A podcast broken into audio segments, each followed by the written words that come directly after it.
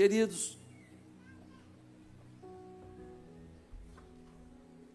na Páscoa, Jesus morre na cruz. E quando ele morre na cruz, o que acontece? Ele compra o preço da nossa liberdade. Eu e você seríamos escravos do pecado, e por conta disso nunca poderíamos viver com Deus na eternidade. Deus manda o seu filho ao mundo, ele morre na cruz porque ele é puro, ele é justo. E só alguém que fosse puro e justo poderia pagar o preço da nossa injustiça e da nossa impureza. Ele se dá em nosso lugar, porque o salário do pecado é a morte. Quem deveria estar naquela cruz era você, era eu. Quando Jesus morre na cruz, todos que recebem Cristo no coração têm a vida eterna, passam a ter a paz eterna, a presença eterna. Mas nesse dia não foi só de vitória, não. Muita gente foi derrotada no dia da Páscoa. Quem foi derrotado? Por exemplo, foram derrotados os membros do povo que se deixaram enganar pelos líderes religiosos. E na hora que Pilatos perguntou: Vem cá, eu solto Jesus ou eu solto o bandido, o assaltante, o assassino Barrabás? Eles disseram: Solte Barrabás mesmo sabendo que Jesus nada havia feito, eles fizeram isso. Eles perderam. Quem mais perdeu nesse dia? Pilatos. Pilatos que poderia livrar Jesus da morte, mas preferiu ficar isento e dizer: Olha, vocês que estão escolhendo, eu lavo as minhas mãos. Perdeu nesse dia também o ladrão da cruz que não se arrependeu e que virou para Jesus e disse: E aí, vai salvar a gente ou não vai? Perdeu nesse dia também o líder religioso. Os líderes religiosos que, por inveja de Jesus, não compreenderam que se tratava do Messias prometido em todo o Velho Testamento. Ele havia sido anunciado, os feitos de Jesus retratavam a glória do Messias, mas não perceberam. E a popularidade de Jesus tomou seus corações. Quanta gente que perdeu no dia da vitória. Mas o maior perdedor desse dia, depois do diabo, é claro, foi Judas. É, Judas era um homem que andava com Jesus, pregava o evangelho, mas de repente ele virou o jogo de repente ele mudou de lado, de repente ele começa a não querer mais andar com o mestre, mas ele quer aniquilar o mestre. E aí você diz: que sujeito safado, que vilão, que homem imoral. Mas eu queria te falar uma coisa. Às vezes, eu vejo Judas em mim. E às vezes eu vejo Judas em você. Quantas vezes aquilo que a gente diz viver não é o que a gente vive?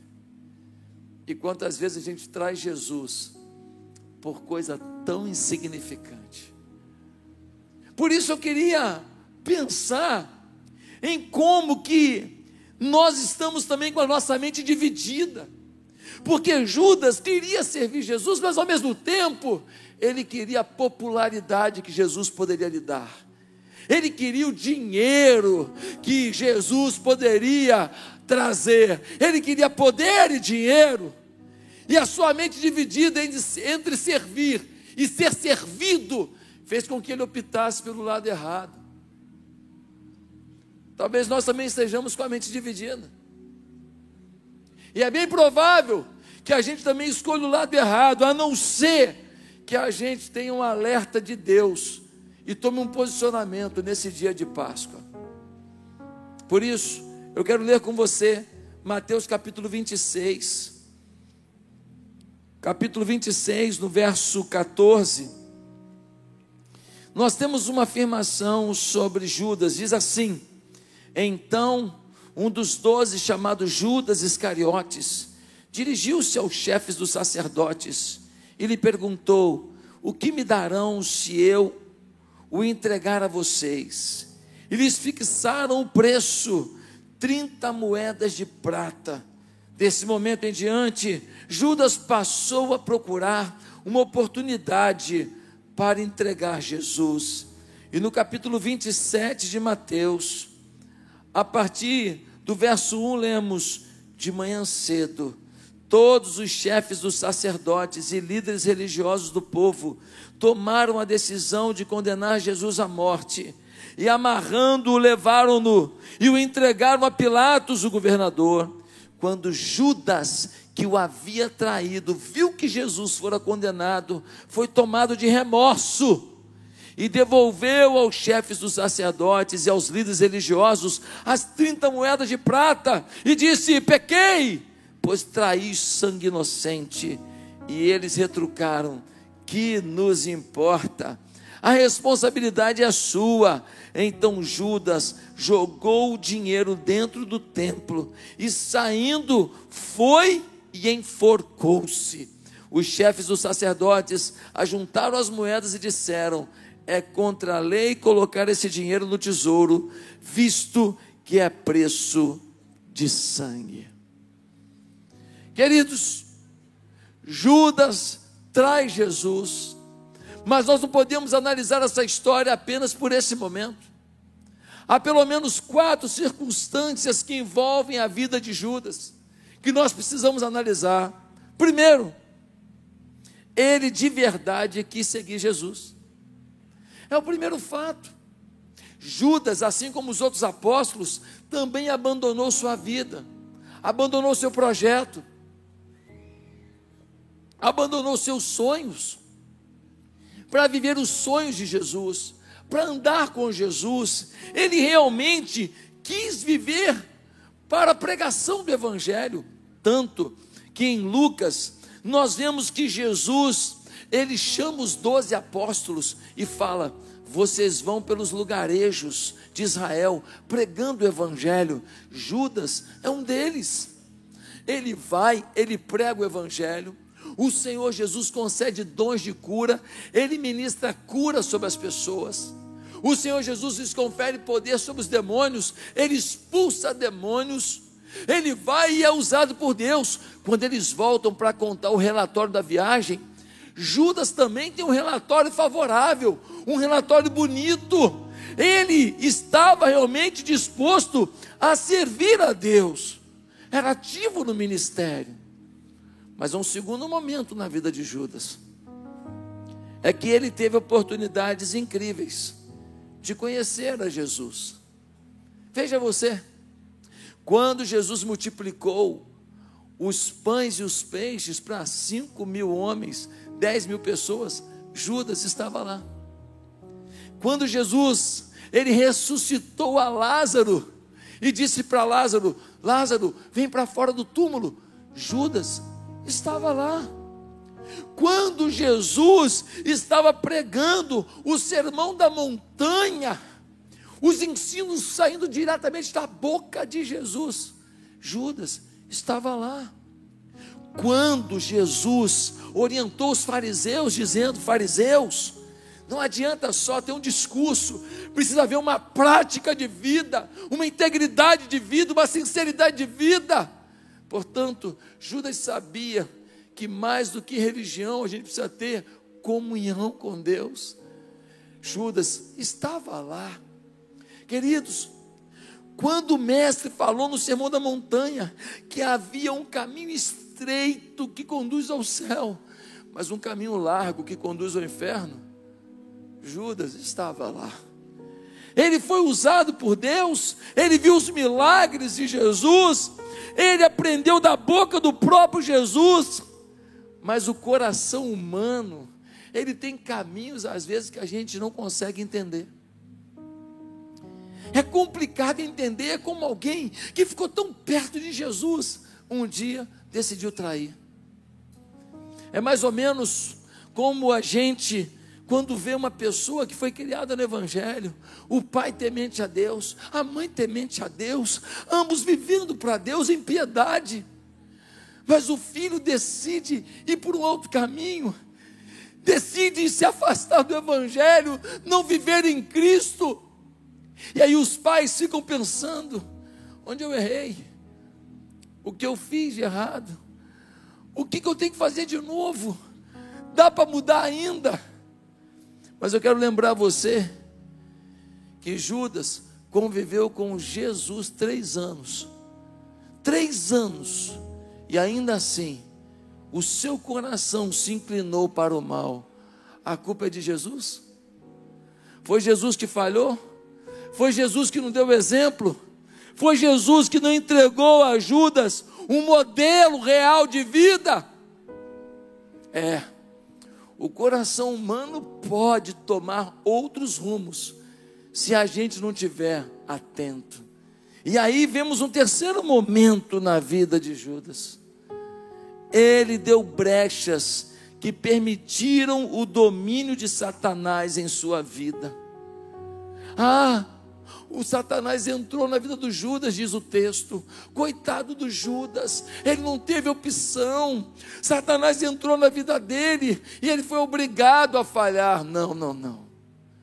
Quando a gente estuda a vida do Judas, a gente vê que ele tirava dinheiro da sacola dos dízimos e ofertas da igreja de Jesus.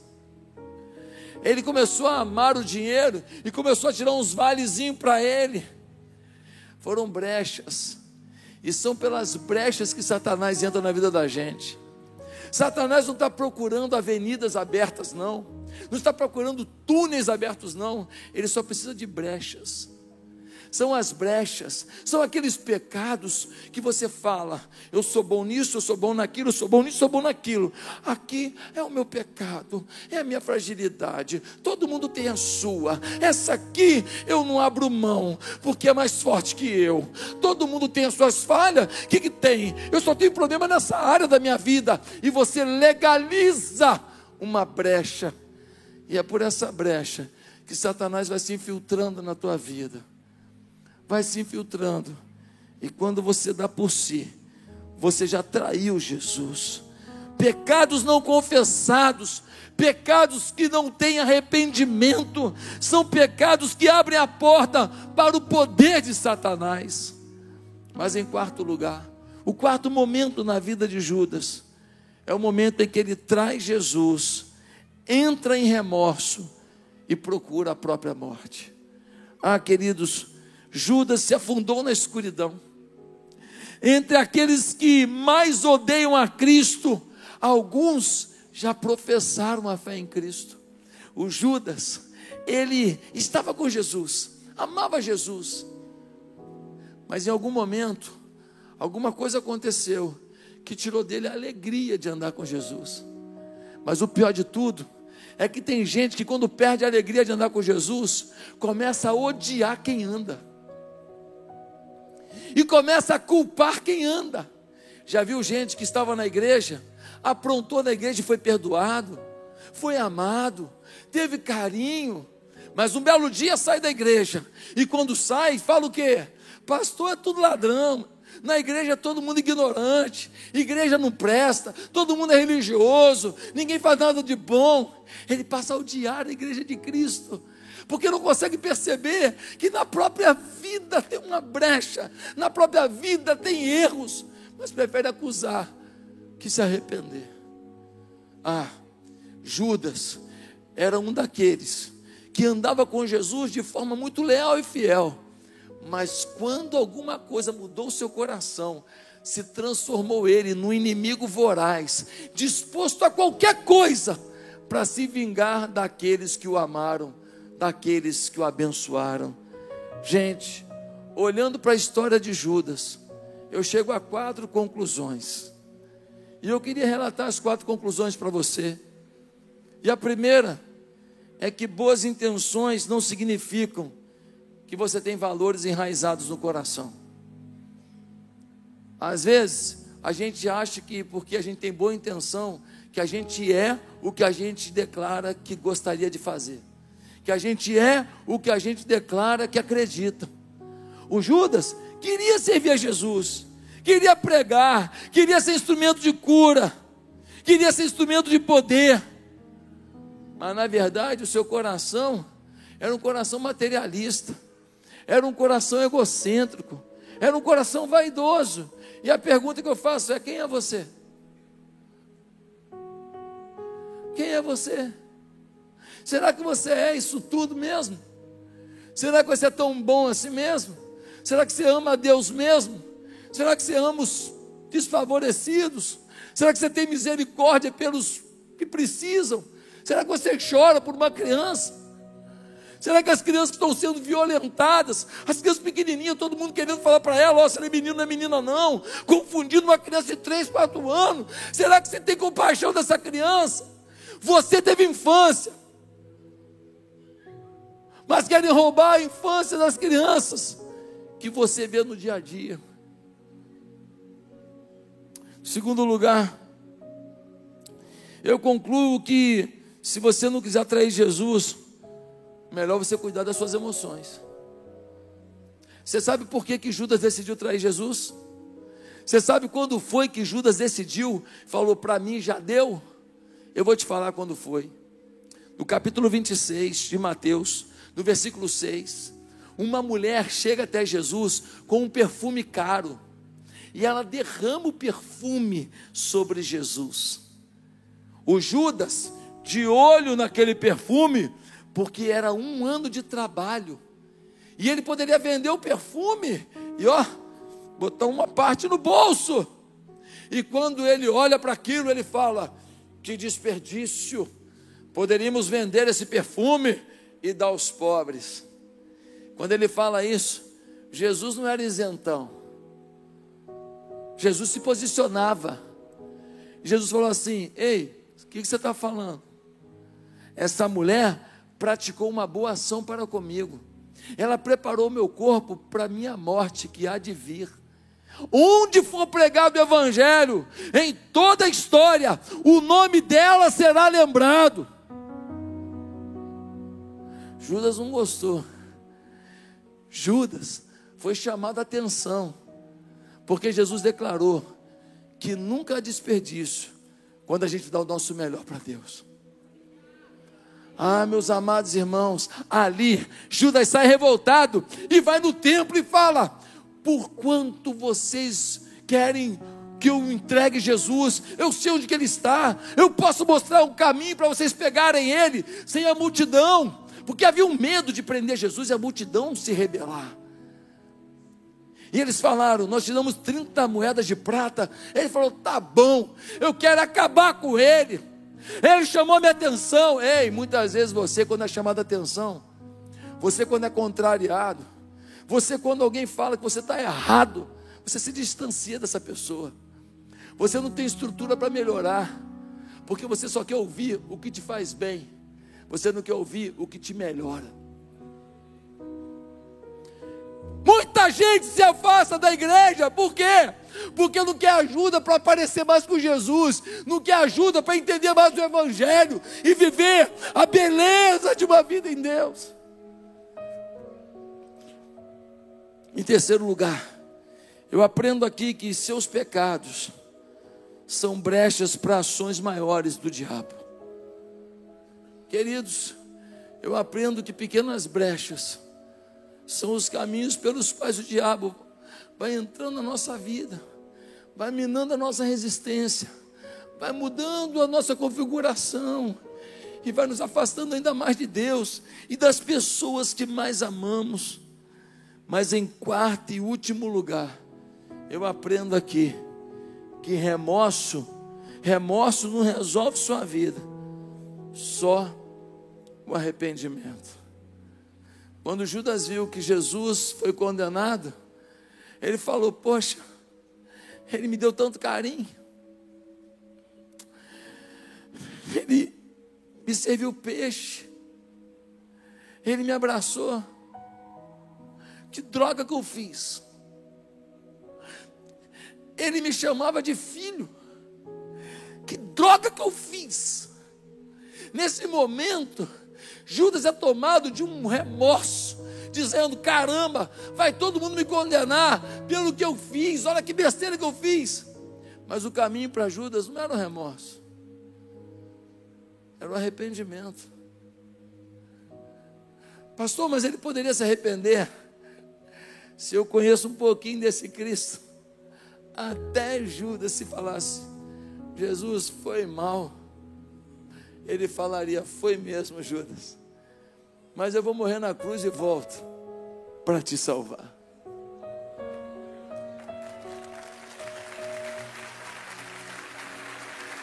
Não foi o que aconteceu com Pedro.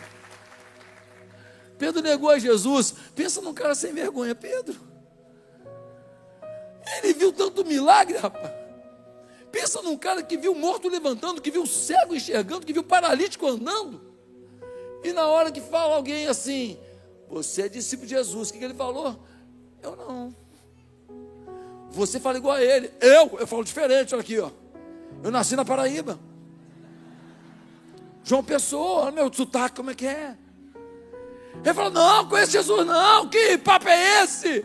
Ele nega Jesus, mas quebrantado, no encontro com Jesus após a ressurreição, Jesus pergunta para ele: Você me ama, Pedro?